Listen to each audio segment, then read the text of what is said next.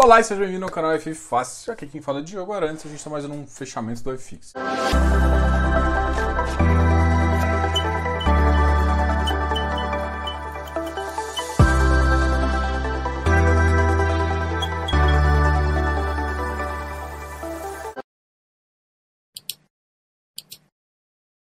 E hoje é aquele fechamento de segunda-feira especial, onde a gente fala um pouquinho sobre o relatório Focus, um pouquinho sobre o que a gente enxerga da economia, tá ok?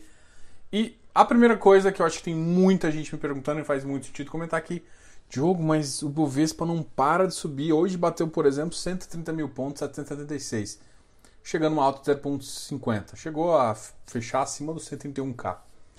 Mas mesmo assim o iFix não sobe. O iFix tá, chegou numa mínima lá, voltou para a faixa dos 1820.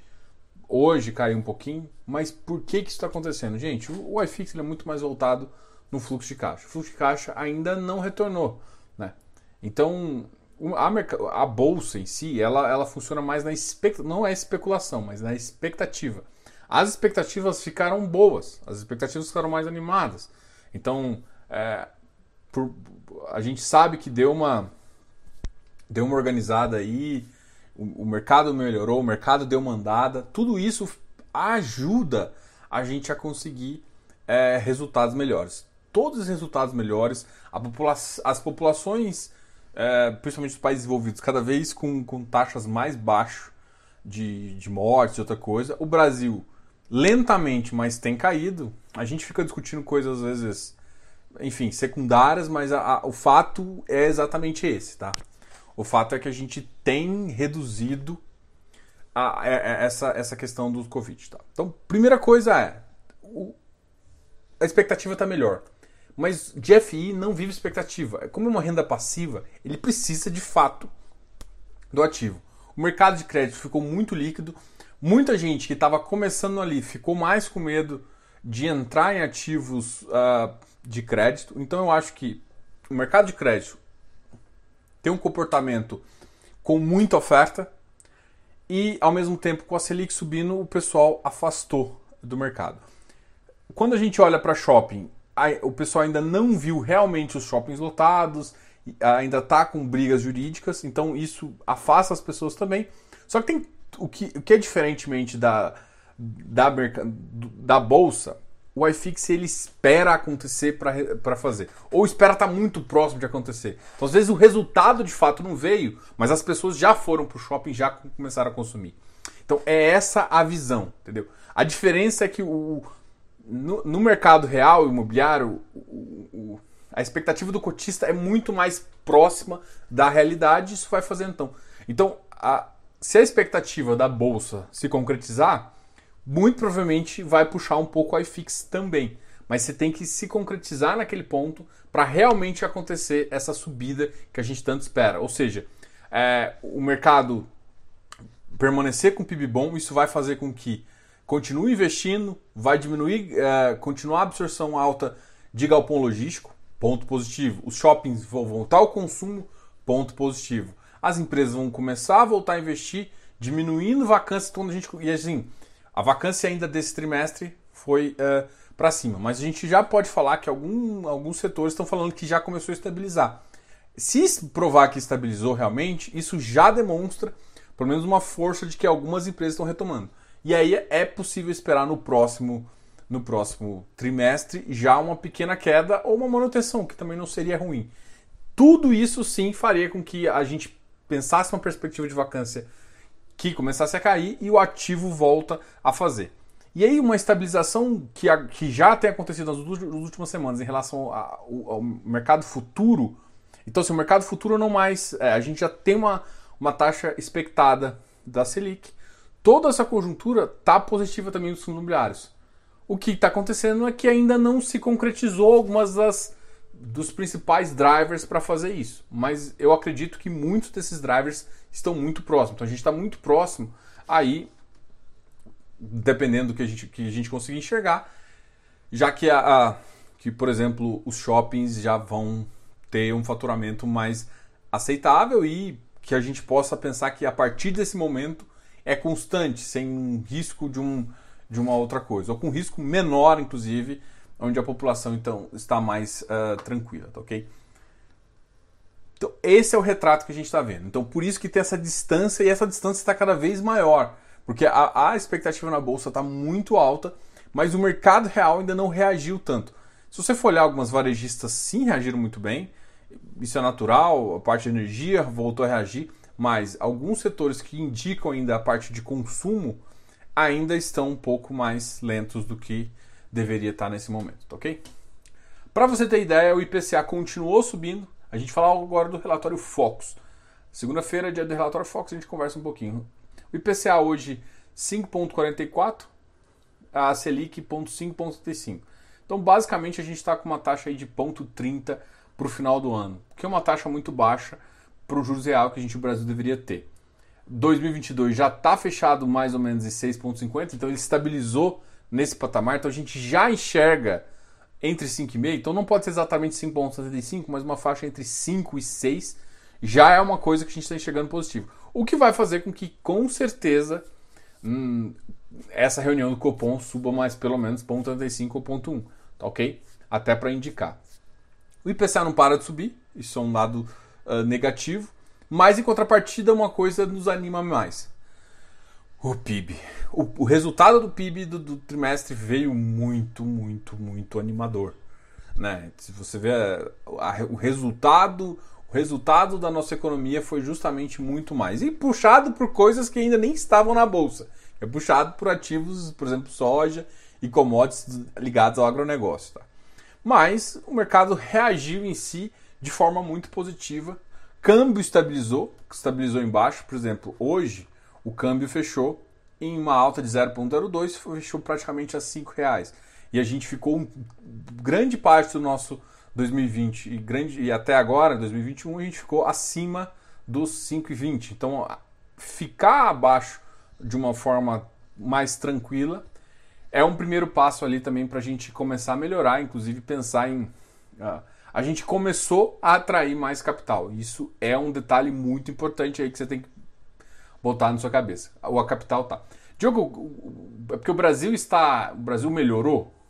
Não. É porque é, no cenário que está, o pessoal está topando um pouco mais de risco. E quando topa mais um pouco de risco, o Brasil é um dos primeiros países que faz sentido você entrar. ok? Ele tem uma volatilidade interessante para você ganhar dinheiro e, e, uma insegurança ali que dá para ser controlada. Tá ok? Justamente porque a gente tem um congresso bem forte. Então, esse é o cenário tá, tá mais animador do que a gente estava um mês atrás. O iFix deve começar a responder. Já começou, ele estava numa faixa um pouquinho mais baixa, mas eu ainda acho que ele está longe. Ele ficou muito tempo naquela faixa dos 850. Então, há, alguns dados de vacância que vão começar a surgir vão animar mais um pouco o mercado.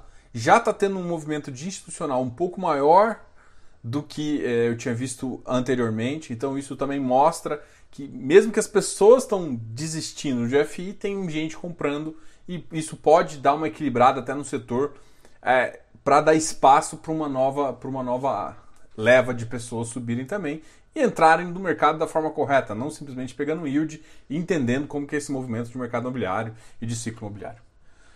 Uh, falei bastante, hein? Eu espero que vocês tenham entendido essa, essa lógica que eu estou querendo trazer. Então, na, na, minha visão, se, a, se, se, os cenários conseguirem assim, é uma possibilidade real de alta. Hoje eu, eu enxergo um pouco assim. Alguns ativos já anteciparam algum desses movimentos. O mercado de crédito, hoje saiu um anúncio, por exemplo, do Vigip, uma oferta 476 aí, o que, ah, o que vai ser positivo ah, para o fundo, mas também foi um o ativo ainda não tinha terminado a locação, então tem que ver o último relatório como que se ele vai terminar, se ele vai conseguir ficar uma locação aí abaixo de pelo menos 10%. Porque se fazer uma emissão acima de 10%, eu acho um risco muito grande e isso pode afetar um pouquinho o fundo, tá? Então essa é a visão para vocês. A gente fez aqui, a gente vai falar agora um pouquinho de dos fundos aqui, para começando com quem teve o pior resultado, depois o que quem tiver o melhor resultado. Bom, vamos falar aqui primeiro do CAFOF. Hoje o CAFOF caiu 2,30%, chegando a 90,70. O HGLG também caiu 2,11%. Tem que lembrar que a emissão dele está na faixa dos 159, 160, tá? Então é um outro ativo aqui que está um pouco alto. Mas ele deve ficar nessa parte porque abaixo disso também eu acho que não faz tanto sentido, tá? A negociação dele foi importante hoje, 14 milhões, apesar de ser um ativo que, que negocia bem. CBOP 72, aquele ativo que também está em Barueri, que foi desalocado pela Enel. É, parcialmente. É, e agora ela deve sair quase como tudo. Ouri 86 fez por uma emissão também, o que gerou um pouco mais uma queda aqui. RBIR 1.37, uma queda de 79. Habitat voltou 123, mas o Habitat chegou a bater 125, 126, mas é um ativo que é, é um ativo high yield, uh, tem a qualidade, só que realmente o ágio dele está muito alto em relação aos seus pares aí, seus peers. Uh, o Tegar voltou a cair também, o Tegar caiu para 1,28%, caiu para 134%. Risa Terrax também caiu, então olha, hoje os ativos realmente voltaram bastante para o VP, HSAF também caiu quase 1%. Então os ativos hoje deram uma encolhida, alguns ativos que tinham uma, é, relativamente ficado esticado um pouco no preço. Quasar Agro 52, RBRF voltou na faixa de 88 e 12, RRCI 85, PVBI 95, ele que estava numa alta bem constante. É, a gente conversou com o gestor. Amanhã, muito importante isso conversar com vocês, que amanhã a gente tem a nossa live do com a AF Invest, tá? Vai conversar com o Lucas amanhã.